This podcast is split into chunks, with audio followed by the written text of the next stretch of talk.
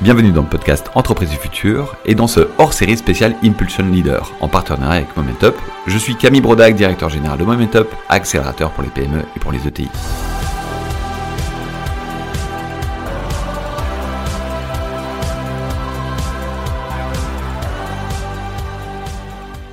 Dans cette série de podcasts, nous recevons des dirigeants référents, inspirants et entreprenants qui impulsent la transformation des PME et des ETI au quotidien. Donnons-nous 10 minutes pour vous faire rencontrer ces leaders en action. Aujourd'hui, nous recevons Yves Noireau, le dirigeant des fonderies de Souglan situées dans l'Aisne. Yves, en quelques mots, qu'est-ce que c'est que les fonderies de Souglan, cette vieille dame qui est restée très moderne? Alors les fonderies de Souglan, en fait, c'est une entreprise du futur. C'est-à-dire c'est une entreprise euh, qui vit avec son temps comme elle l'a toujours fait, euh, qui s'est toujours adaptée euh, à son époque, qui s'est toujours transformée euh, au fil des événements et on vient d'en vivre quand même un certain nombre euh, ces trois et quatre dernières années. On est à la fois entreprise du patrimoine vivant puisqu'on a été créé sous François Ier, donc on a un savoir-faire d'exception. Donc PV, c'est Hermès, c'est Dior et d'autres. Et puis on a pivoté à un moment, en, il y a quelques petites dizaines d'années, on s'est transformé en offreur de solutions avant d'être manufacturier, c'est-à-dire qu'on fait de la R&D en interne. Et ça nous a valu euh, le label Vitrine Industrie du Futur, et les vitrines Industrie du Futur, c'est Airbus, c'est Safran, donc nous, on est là le petit pousset, euh, mais on est particulièrement fiers d'avoir euh, ce, ce, ce pied dans le savoir-faire euh, ancestral, mais aussi cet autre pied euh, dans l'avenir et dans l'entreprise du futur. Vous faites quelle taille? 1m76. Ok, au garrot Non, la, la fonderie de Souglan fait quelle taille? Non, alors, les fonderies de Souglan, c'est 6 millions, euh, c'est euh, 50 personnes.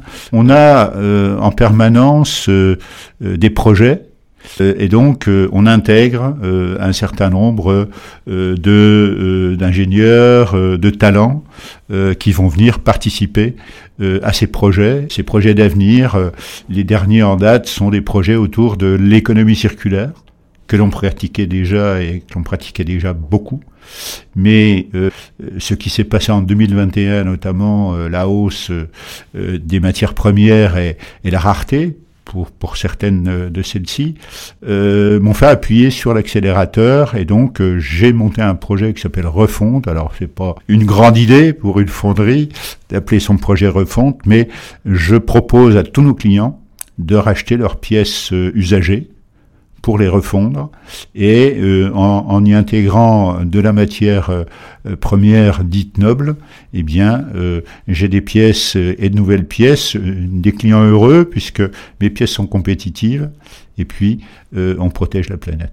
Quel est le ou quels sont les éléments les plus importants pour vous dans la transformation de votre entreprise? Alors je pense qu'il y a un point, il y a un point de départ, c'est que aujourd'hui la transformation d'une entreprise, elle est intégrée. C'est-à-dire, euh, on ne se contente pas de dire je vais transformer telle partie. Tout est lié.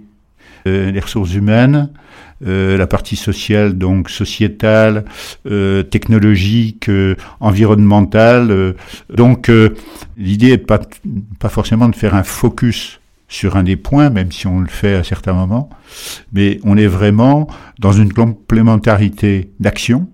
Je prends un exemple, hausse de, de la matière première, mais aussi hausse de l'énergie. Eh bien, euh, j'ai fait le pari de réduire d'une journée le temps de travail, c'est-à-dire on fait nos cinq jours en quatre. Résultat, les équipes sont heureuses parce que c'est un jour de où, où- où ils vont pouvoir être donc trois jours euh, pour eux. Et euh, bah, j'ai réussi à faire des économies et quelque part on a gagné aussi en productivité. J'ai de moins en moins euh, d'arrêts.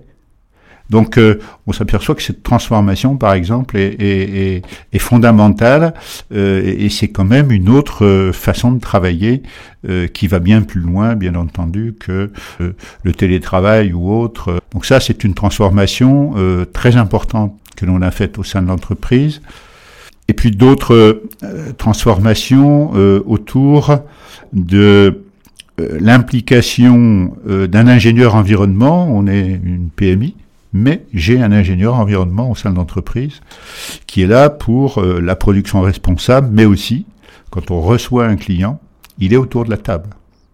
Et les questions sont quelles sont vos contraintes, quels sont vos besoins, euh, et on peut aller bien au-delà en expliquant à un client qu'on peut aussi l'aider à être plus vertueux. Donc ils sont quand même assez surpris de voir que cette entreprise qui est très ancienne, euh, a une approche qui est très euh, up-to-date, qui, est vraiment calée et calquée aux besoins euh, des marchés et, de la planète à protéger aujourd'hui. Comment vous, en tant que dirigeant, vous arrivez à embarquer l'écosystème, à insuffler cette, cette transformation auprès des collaborateurs, des équipes, des, de l'écosystème, des clients peut-être? On n'a pas échappé, encore aujourd'hui, à, la résistance au changement. Euh, c'était mieux avant. Euh, pourquoi euh, changer alors qu'on y arrive très bien maintenant? Il y a eu déjà une première évolution qui s'est faite autour du remplacement d'un certain nombre d'anciens chefs d'atelier ou d'anciens responsables au niveau bureau d'études qui étaient à l'âge de partir ou pas loin. Et je leur ai proposé pendant deux ans, voire pas, peut-être même jusqu'à trois pour certains, euh, qu'ils transmettent. Ton boulot de demain, euh, c'est plus de produire, c'est de transmettre. Alors ça a eu un coût important, mais euh, une montée en capacité et en compétences de jeunes, 30, 35 ans, et aujourd'hui, donc, euh, un renouvellement à 70% du middle management de l'entreprise.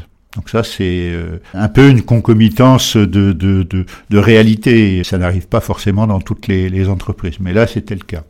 Donc plus facile d'embarquer des plus jeunes, avec une vision euh, qui est beaucoup plus euh, liée aux enjeux et, et, à leur qualité de vie. La fierté. Je pense qu'ils étaient déjà fiers d'être au sein d'une entreprise qui aura bientôt 500 ans, d'une entreprise qui est entreprise du patrimoine vivant, d'une entreprise qui est euh, vitrine industrie du futur, euh, une fierté aussi de, de, l'engagement que, il faut le dire humblement, mais que je représente, c'est-à-dire je, je, je suis ambassadeur de la French Fab en France, je suis éclaireur puisque on appelle ça des éclaireurs de la communauté du coq vert, donc euh, pour tout ce qui est protection de la planète. Donc euh, euh, je pense qu'avoir rendu fier sur un métier qui est un métier qui n'a pas, même encore aujourd'hui, on mange pas par terre hein, dans ma dans ma dans ma fonderie. Hein. Mais par contre, on y accueille des très jeunes qui viennent visiter, on leur donne euh, à la fois les cours d'histoire, puisque bon, le point de départ c'est François François Ier, hein, et puis on leur explique euh, ce beau métier, euh, on leur montre nos, nos, nos, équipes et nos outils de simulation, c'est-à-dire il n'y a pas uniquement un travail en atelier. Aujourd'hui, j'ai fait le compte, il y a 70 métiers. Il y a plus de métiers dans l'entreprise que de personnes. vous avez eu des réussites dans ce cas de, de cette transformation? Est-ce que vous pouvez nous en partager quelques-unes? Alors une réussite, c'est par exemple d'être sur un projet euh, d'innovation et de voir se mobiliser autour de, ce projet euh, l'intégralité de la chaîne, euh, de la R&D jusqu'au contrôle, hein, donc en passant par la production, etc. Donc de voir tout le monde soucieux et tout le monde motivé, mobilisé pour réussir une innovation on, travaille beaucoup pour les chaudières, dans les chaudières biomasse. Les ces chaudières sont des grosses chaudières qui euh, viennent euh, alimenter euh, des centres hospitaliers, des centres universitaires, des petites villes, etc. Et donc on, y installe des barreaux. Les barreaux de chaudière, il y en a 1000, 1500, 2000. Eh bien, pour être plus compétitif, mais aussi respectueux de la planète, je récupère, je rachète ces barreaux usagers à mes clients. Et j'ai aujourd'hui un barreau breveté qui dure plus longtemps que le barreau standard. Donc je me suis complètement décalé par rapport à la concurrence asiatique notamment ou turque qui est une, concurrence que l'on a systématiquement sur ce type de produit. On n'aime pas toujours parler d'échecs, ou en tout cas de choses qui n'ont pas fonctionné comme prévu. Euh, est-ce que vous en avez néanmoins à nous partager et nous expliquer un petit peu comment vous les avez intégrés après? Je parlerai d'un échec euh, répétitif. Nous sommes sur un territoire en, en. La première sortie d'autoroute est à trois quarts d'heure. Euh, donc la principale difficulté n'est pas d'attirer des talents, mais c'est de les garder. Il est nécessaire, pour nous, mais pas uniquement, de redonner vie à ces territoires, de façon à ce que euh, les talents, quelle que soit leur fonction, c'est pas forcément des fonctions d'ingénieur, ça peut être euh, du personnel ouvrier, euh, que soit, ou des, des, des responsables d'ateliers, mais il est impératif que l'on puisse garder ces talents sur nos territoires. Donc s'il y a un échec aujourd'hui, c'est celui-là, c'est l'éternel recommencement de devoir trouver de nouveaux talents qui, euh, pour certains malheureusement, euh, vont partir euh, après-demain. Dans toutes les transformations que vous avez faites, il y a eu des freins. Tout à l'heure, vous parliez de résistance au changement. Est-ce qu'il y a eu d'autres freins que vous avez pu voir? Et Comment vous les avez levés? Comment vous pourriez peut-être partager auprès d'autres chefs d'entreprise? Un projet doit être, quand c'est possible, à hauteur de la dimension et des capacités de l'entreprise euh, qui va imaginer ce projet. Il m'est arrivé euh, de partir sur un projet, mais euh, celui-ci, nous allons pouvoir faire les études de faisabilité, on va pouvoir avancer aussi sur ce que l'on peut faire en termes de commercialisation, d'industrialisation, mais quand il va falloir actionner le levier, eh bien, comme je le dis souvent, j'ai les bras trop courts à la fois en termes de ressources, ressources humaines et ressources financières. Donc le sujet des ressources financières, il y a une banque qui est, pour moi assez euh, extraordinaire, puisque de ce que je sais, ça n'existe pas ailleurs dans le monde, c'est-à-dire c'est BPI, France, qui est une banque visionnaire, une banque aidante, est une banque accélérante. Donc euh, le chemin parcouru euh, sur cette transformation euh, des fonderies de Souglan. J'ai toujours eu à mes côtés euh, BPI France, donc je pense que, euh, alors bon, d'autres banques associées aussi, j'ai d'autres banques, Crédit Agricole, Société Générale, il est normal que je les cite, j'ai cité BPI France, hein, mais qui suivent aussi, parce qu'on a des projets. Et cette, non, vous avez raison de de louer tout le travail qui a été fait par Nicolas Dufour et ses équipes. Complètement. Euh, pour cette transformation extraordinaire qu'il a fait avec euh, BPI qui est euh, au contact des dirigeants et qui les accompagne au quotidien. Alors un point justement, c'est que le scoring RSE, ESG, on est dedans. Alors c'est, ça va être plutôt les ETI 2024. Hein. il va falloir sortir les résultats extra-financiers. Bon, les banques qui sont déjà très attentives. Et euh, moi, quand je déploie, euh, quand je, je, je rencontre euh, mes banquiers au moins une fois par an, ce qui fait qu'ils nous suivent, c'est qu'on est complètement engagé dans la transformation de l'entreprise, mais aussi dans la transformation autour de bah, toute la partie RSE, qu'elle soit sociale, sociétale ou, ou environnementale. Donc on sent très bien ce... Donc si j'avais un conseil à donner, c'est il y a un bénéfice au-delà du bénéfice pour l'entreprise, il y a un bénéfice vis-à-vis de ses financeurs euh, quand on est engagé dans, ce, dans ces, voies-là.